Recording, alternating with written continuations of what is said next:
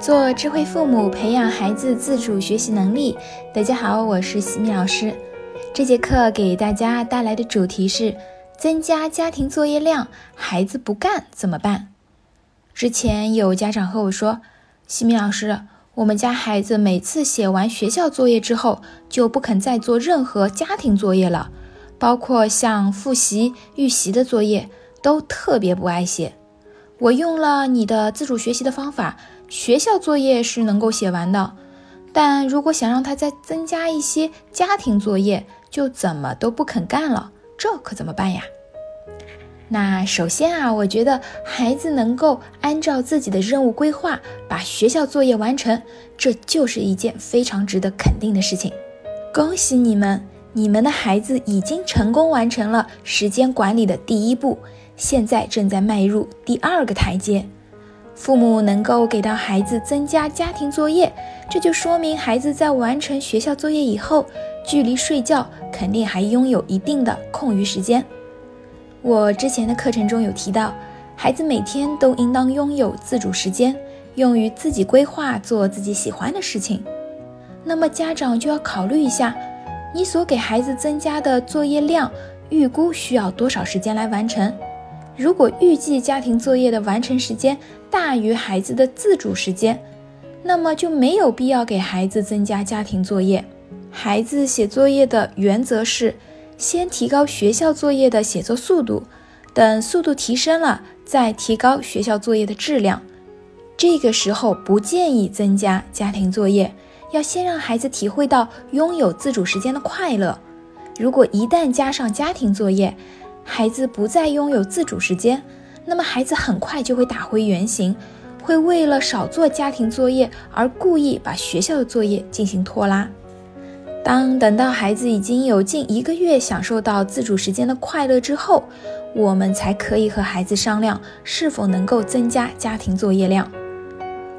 在增加家庭作业量的时候，我们要确保以下三点：第一，用生动有趣的语言吸引孩子，增加他们对学习的兴趣。我们要用生动有趣的语言吸引孩子愿意完成新任务，而不是命令的口气。这就是显示沟通技巧的时候啦。比如，你可以这么说：“宝贝，你现在已经成功的闯过了第一关，接下来的难度就要升级啦。”或者你可以说。宝贝，你想不想知道如何能够多得到一些红心的方法吗？当你在抱怨孩子不肯配合写家庭作业的时候，想想看，是不是家庭作业没有增加孩子的学习兴趣，反而让孩子厌恶学习了呢？让孩子提升学习积极性的沟通技巧非常的重要。我举个例子吧，在工作中快要下班了，领导对你说。这些文件晚上必须全部完成，你心里是怎么想的？你是不是觉得你是领导，你说了算呗？心里是非常不情愿的，对不对？而如果领导对你说：“小李，以你的能力，今天晚上完成这些文件绝对没有问题。”好的，领导保证完成任务，是不是一下子积极性就起来了？同样的一件事。用不同的方式来进行沟通，对方的感受是截然不同的。第二，增加家庭作业量之后，还要能保证孩子拥有至少半小时的自主时间，这一点非常的重要。家庭作业的布置也要征求孩子的意见，问问孩子想要做哪些，并且预估好大概需要多少时间能够完成，并且预留出自主时间。比如孩子学校作业完成以后是晚上八点钟，孩子每天九点钟睡觉，那么中间的一个小时里面，我们就要预留给孩子半小时的自主时间，家庭作业的量也要控制在半小时之内，不能超过半小时。第三，增加红心奖励，如果孩子不肯做作业，家长可以反省一下。在执行时间表的时候，有没有给了孩子额外的奖励呢？你想一下，要让孩子牺牲掉部分的自主时间来完成家庭作业，那么家长也要给到对应的回馈，否则孩子怎么会心甘情愿呢？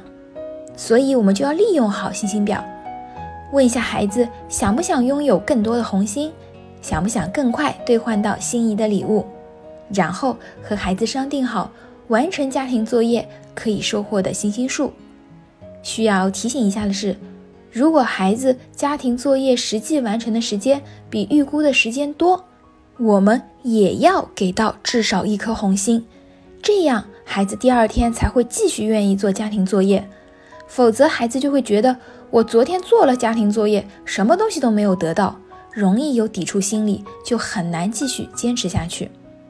让孩子主动写家庭作业也是一样有方法的，只要方法用对，主动学习就不是梦。在下一期的课程中呢，我将会和大家分享孩子依赖性重怎么办。感谢各位收听，如果你喜欢西米老师的课程，欢迎在评论区给到反馈意见。在节目的最后，西米老师要给大家送福利了。关注我们的公众号“西米课堂”，后台回复“绘本”，就可以免费领取海量高清绘本故事读物。绘本故事每周都会持续更新哦，快来领取吧！感谢各位收听，我们下次见。